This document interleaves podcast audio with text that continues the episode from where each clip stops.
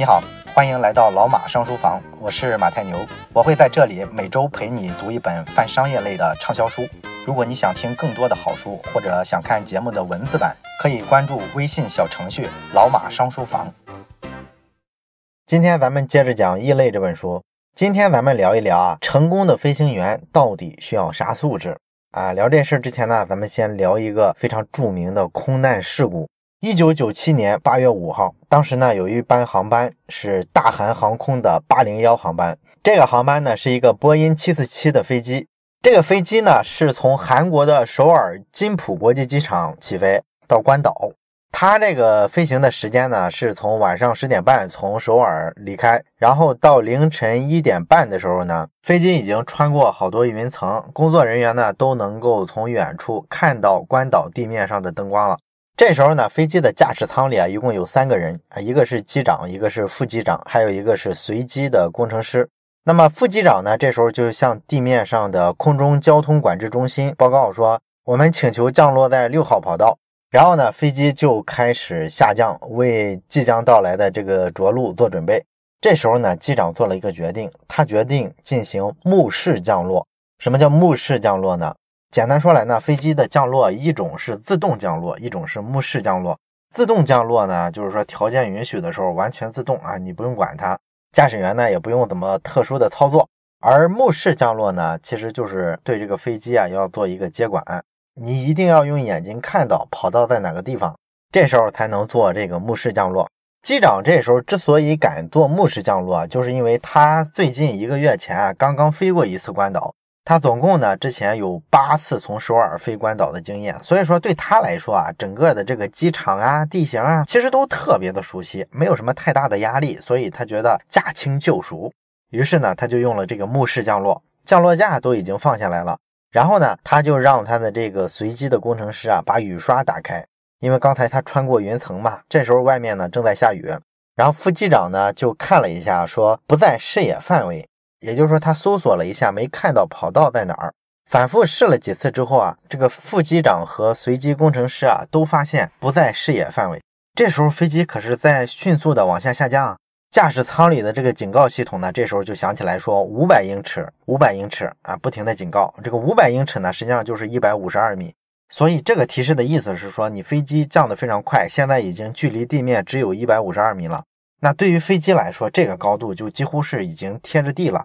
这时候呢，居然还没看到跑道在哪儿。然后呢，机长就说让我们复飞一次。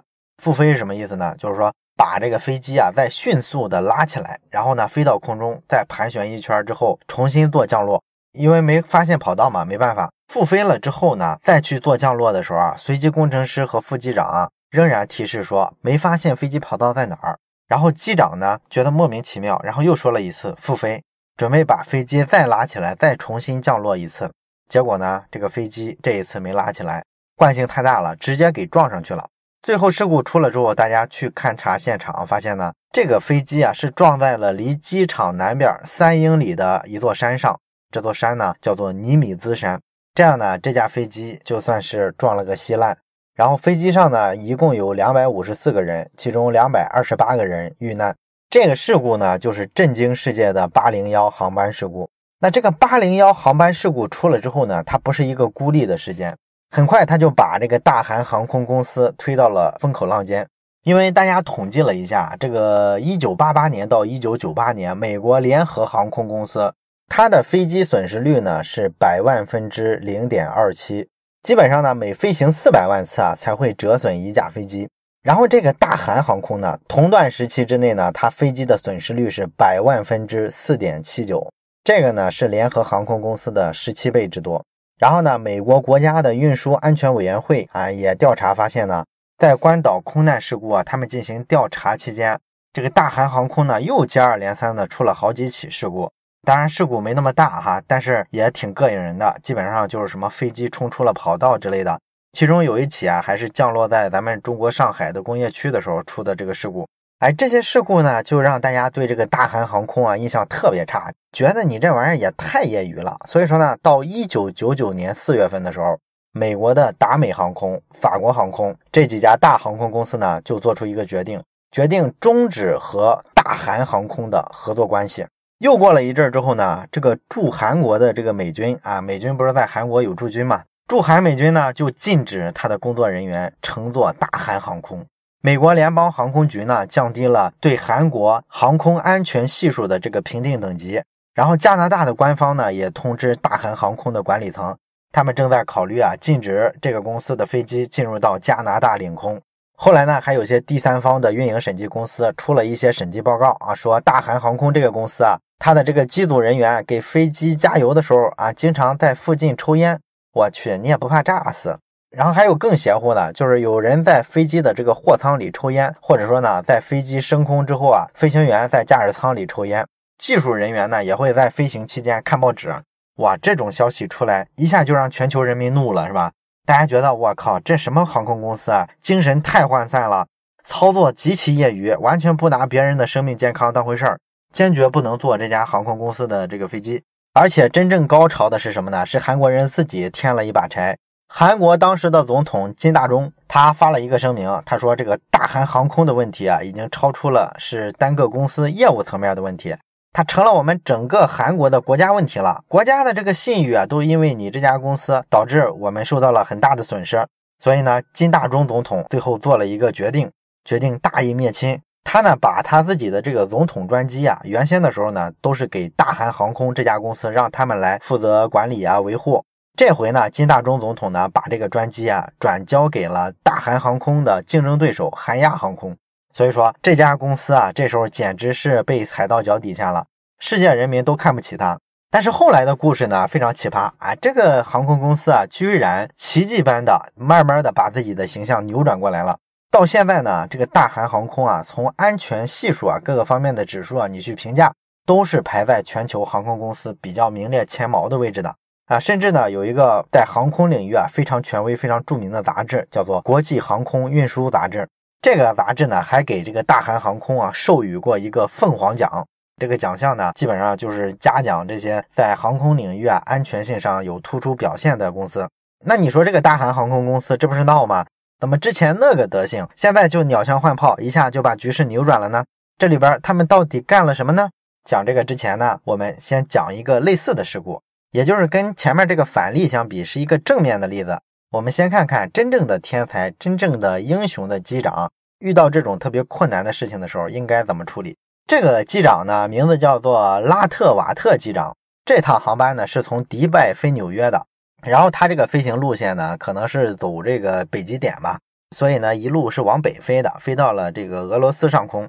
结果这个飞机上有一个老太太，突然间啊就发病了，大概就是中风一类的病，然后浑身抽搐，不停的呕吐。那他的老伴儿呢跟他一块儿，但是问题是，他老伴儿一句英语都不会说，全飞机上的人都听不懂他在说什么。然后按理说呢，飞机可以就近落下去呢，就是莫斯科。这就是一个紧急迫降嘛，但是呢，机长盘算了一下，觉得不想降在莫斯科，他决定稍微掉一下头，飞到芬兰的首都赫尔辛基啊。为什么要飞到这儿呢？因为飞莫斯科啊，他觉得这个医疗条件上可能救助起来啊不会特别及时，反而对这个老太太的生命啊没有好处。如果飞到芬兰啊，咱们知道北欧那些国家福利特别好，是吧？所以说呢，人家这个医疗水平啊是非常发达的。所以说，如果飞到赫尔辛基，这个老太太生还的概率会大很多。但是问题是，这事儿可不容易啊。说起来虽然很简单，但是作为在空中飞行的一个飞机，你要考虑很多现实状况。你比方说吧，这个飞机首先是一个长途飞行，从迪拜飞纽约，它才飞到俄罗斯上空的话，那你琢磨，这旅程还不到一半呢。所以说，这时候它油箱里的油是怎么样？油还是非常满的。如果这时候飞机降落的话，会面临一个非常严重的技术问题。它现在飞机的这个负载啊，比它正常需要降落的时候那个负载啊，大概是重六十吨。所以说，这会给降落造成极大的风险。当然了，这事儿不是不可以解决，可以进行空中放油，也就是说，你把这个油箱空中打开，给它扔下去一些。当然了，你要看地面上这个国家的政府啊，他怎么想这件事儿。啊，如果说他特别嫌这个油会造成污染的话，他可能会提一些意见。他觉得你这个最好啊，不要在我这个国境上方啊给我放油。所以你在海面上飞的时候，你把这个油啊放到海上。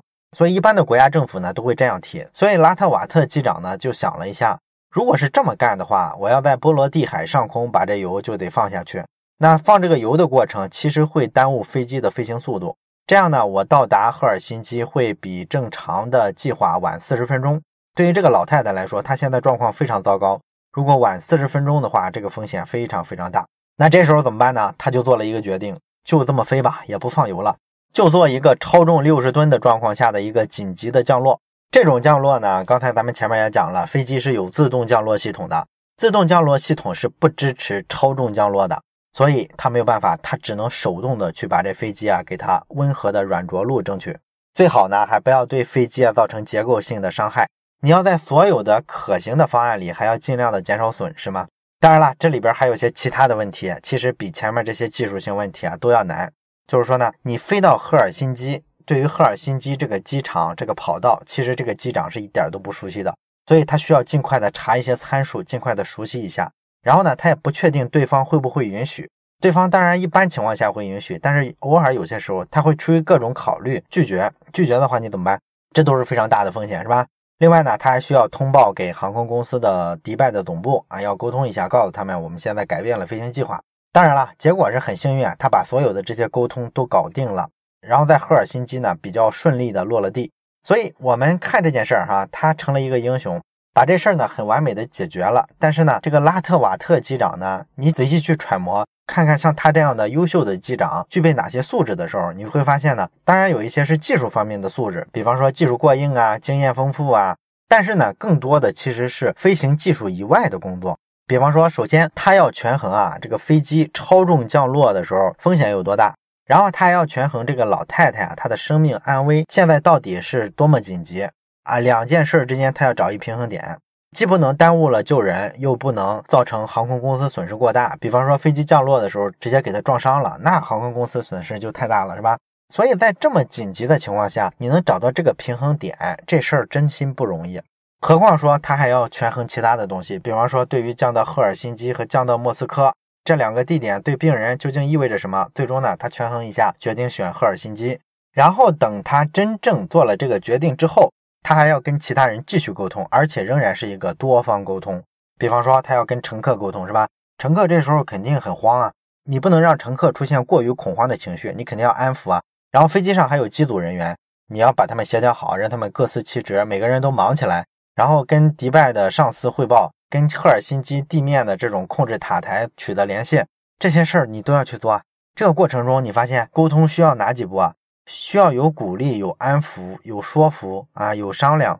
你要明白无误的把你想要什么，以及说别人为什么要配合你，把这些东西全部搞定。这个事儿可是非常非常难的。所以说，当机长啊，要处理关键问题，核心的在于你能在这个关节点上把该协调的东西给它理顺了。其实呢，后来咱们很多研究啊，都发现一个典型的空难事故呢，其实通常是包括七个人为的错误的。飞行员呢犯了其中的任何一个错误，其实都不会出现问题。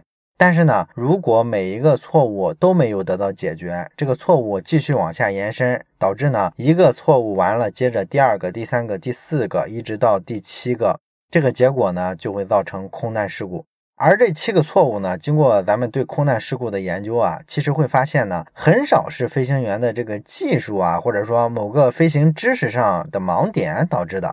大部分时候呢，都是团队协作问题，而且呢，这个协作呀，也不是说你们两个在操作飞机的这个技巧上出现了分歧，从来不是这种协作。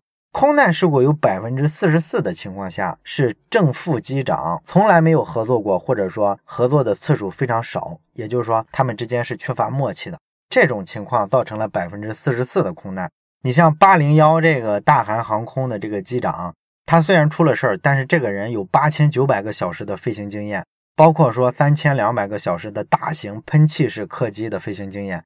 这个人非常厉害，而且他之前是韩国空军战斗机的飞行员。你想想，一个空军战斗机的飞行员跑到大韩航空来开商用机、民用机，他的技术和经验有啥问题啊？一点问题都没有啊！真正的问题呢，是出在团队之间的这个协作上。美国的这个波音公司啊，首席的安全工程师啊，名字叫艾尔温德，他曾经说过，他说呢，飞机的这个驾驶控制台呢，就是为正副两位机长设计的。正确的使用这个驾驶台的状态是什么呢？就是一个人操作，另一个人检查，或者说两个人协同完成这个工作。那业内啊比较长久的这个飞行经验啊，都表明，两个飞行员在整个飞行的过程中啊，如果说相互协同驾驶，其实是比两个飞行员一个人负责驾驶，另一个人呢负责在第一个飞行员如果出了什么意外，完全丧失了这个飞行能力之后去接管他，比这种方式要好得多。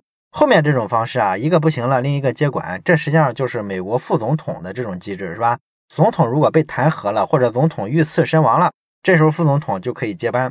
如果你参照这种方式去给机长和副机长做一个岗位划分的话，那效率就是非常低的，它会造成这两个人协作有非常严重的问题。这个协作上出问题，主要原因是啥呢？再往下挖，你就会发现是沟通方式的问题啊。为什么是沟通方式的问题呢？有两个语言学家，一个叫尤特·费舍尔，一个叫朱迪斯·奥瑞森努。这两个语言学家呢，曾经针对机长跟副机长啊做过一个实验。他们给这些机长、副机长们呢，先划定一个场景，比如说你这个雷达上方发现前方二十五英里处有强降雨，你飞机呢很快就要撞进这个气流里去了。那这时候呢，你要确保你们飞机不进入这个降雨区啊。你会用什么方式来对你的这个合作伙伴来表达这事儿呢？然后他们通过做实验呢，就把大家的这个不同的表达方式啊，按照它的缓和性。从低到高的程度分出了六个层级。第一个层级是执行命令，就是说直接告诉你右转三十度。这个表达呢是最高效的，没有任何废话，非常的清晰、简单、直接。它的这个缓和性就是零。第二个层级呢是责任性的陈述，比方说你可以说，我认为啊，我们需要向右调整航向啊。你看，向右调整航向里边没有具体的调整多少度，是吧？这个表述是一个责任性的陈述。我有这个发现问题的责任，我就直接把这个事实给他说出来。当然了，这个语气上比直接的命令要缓和一些了。相对来说呢，对方会感觉不像命令那么生硬。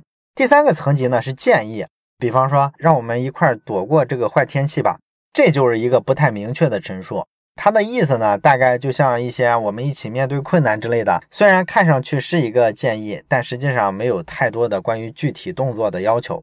第四个层级呢，就是询问。比方说这句话，你准备往哪边调整航向呢？你看这个询问呢，它就没有任何方向性的指引了，是吧？只是问一问，起到一个提示的作用。第五个层级就是偏好。比方说这么说，我觉得我们把飞机向右偏转一下会比较好。这个就更委婉了，是吧？第六个层级是最最缓和的一个，叫做暗示。比方可以这么说：哇，前方二十五英里的地方好像天气不太好。这个为什么是最最和缓的一种方式呢？因为他没有明确的表达任何信息，他在讲一个跟这个安全不直接相关的一件事儿。他说前方二十五英里处啊天气不好，他没有说我们飞机需要掉头，需要避开这个危险。给这些机长、副机长们做完测试之后，发现按这六个层级来划分的话，机长大部分时候都是直接下命令的，而副机长就非常有意思了，他完全是机长的一个极端。副机长呢非常非常喜欢说第六个层级，也就是暗示这一层。这个问题就大了，暗示的问题就在于它很容易被误解，也很难解读出你真正想表达的意思。比方说，在一九八二年的时候，佛罗里达航空公司有一架客机啊，在华盛顿失事了。咱们知道飞机上有一个黑匣子嘛？黑匣子呢，实际上就是一个驾驶舱的语音和数据记录器，它是用这个特制的这种强化钢制成的，能够防火、防腐、防震。所以说，空难事件出了之后，这个黑匣子通常不会损坏。你找到之后呢，就能还原一下事故啊到底是怎么发生的。那么后来的人呢，找到了这个黑匣子之后啊，听了一下录音啊，差点气死。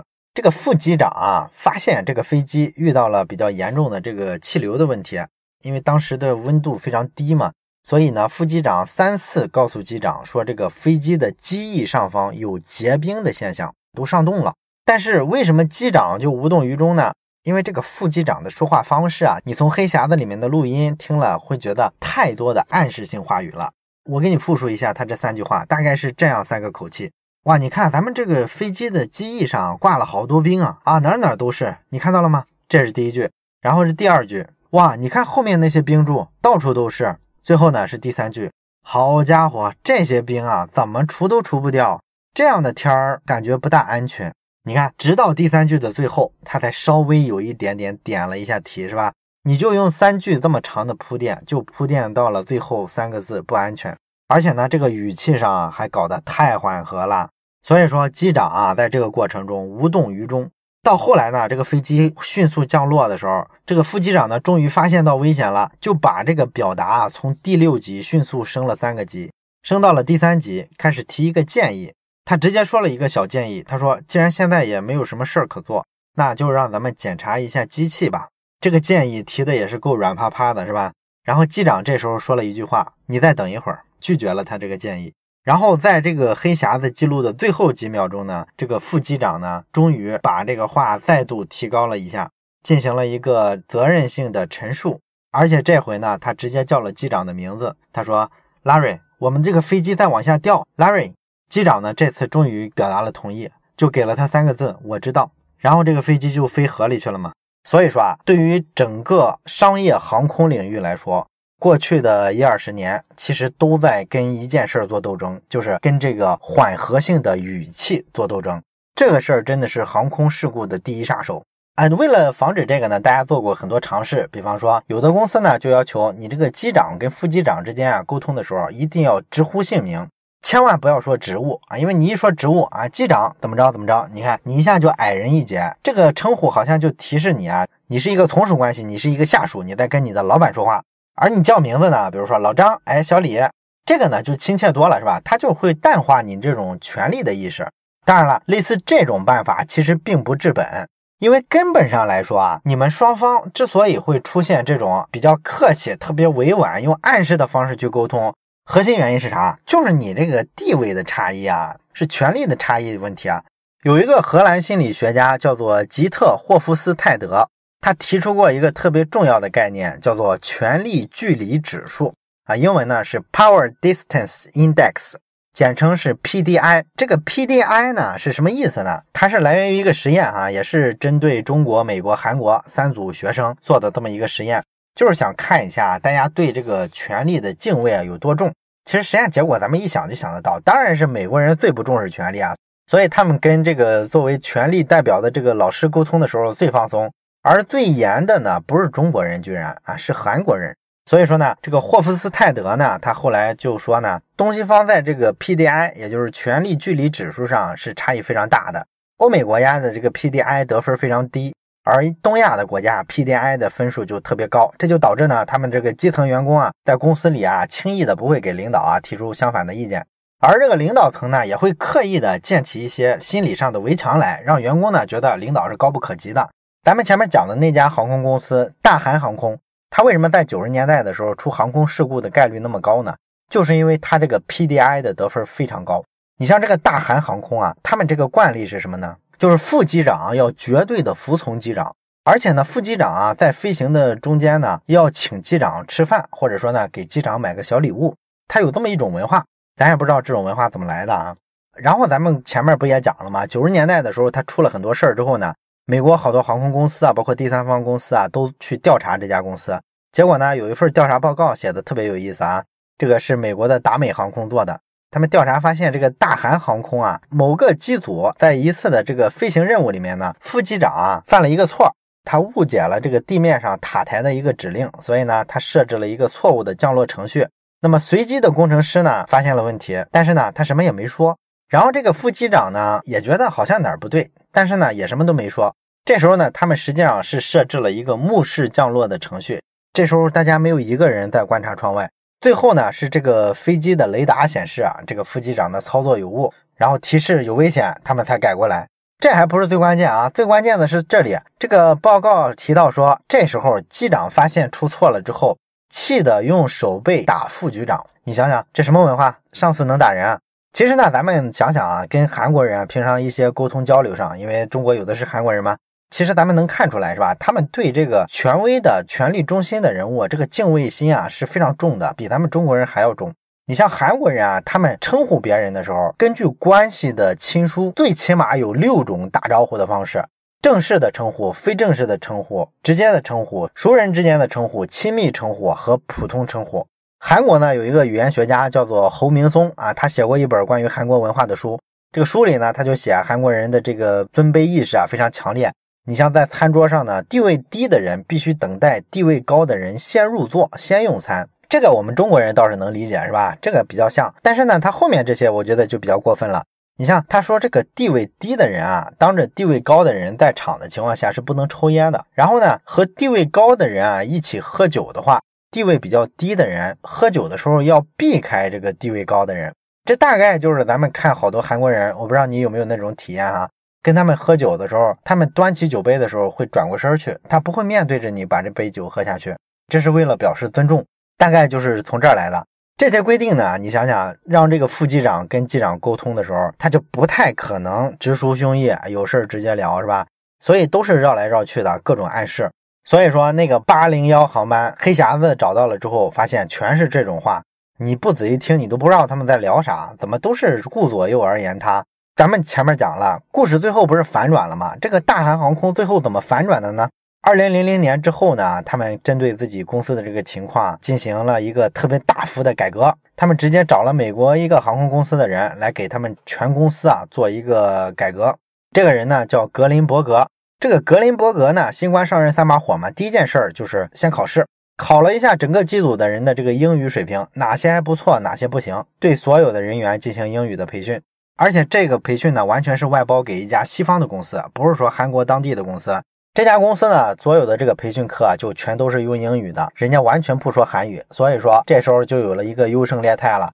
你呢，听得懂，能学会，证明你英语不错。只要英语不够好，那全部淘汰。而且呢，他们有一个规定，就是以后啊，凡是在工作场合，不管是在飞机上还是在地面上，不好意思啊，不能说韩语，必须用英语。你说大家在空中飞行的时候，那个环境下还不让说韩语啊？那都是自己人，平常都是用韩语沟通的，你至于吗？有这个必要吗？哎，非常有必要。为什么呢？韩国本土的这个飞行员啊，你受困于这个本土文化这种角色定位的影响，你会先天的有这种敬畏权力的这种忌惮。所以说，让你躲在韩语里，其实不利于解决这个问题。